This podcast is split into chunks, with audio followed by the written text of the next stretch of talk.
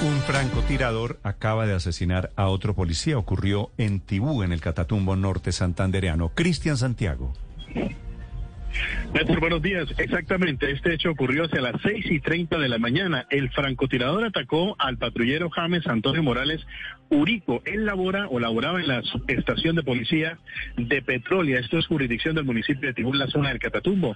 Según las primeras indagaciones que han hecho las autoridades, los hechos ocurrieron justamente cuando el uniformado adelantaba un turno de seguridad y procedía a abrir el portón de la subestación para que saliera uno de sus compañeros. Allí fue impactado por el francotirador en el pecho. Fue una herida mortal que le causó de manera instantánea la muerte. En ese lugar en donde ocurrieron los hechos hay presencia del Frente Juan Fernando Porres Martínez del ELN y también de las disidencias del Frente 33 de las FARC.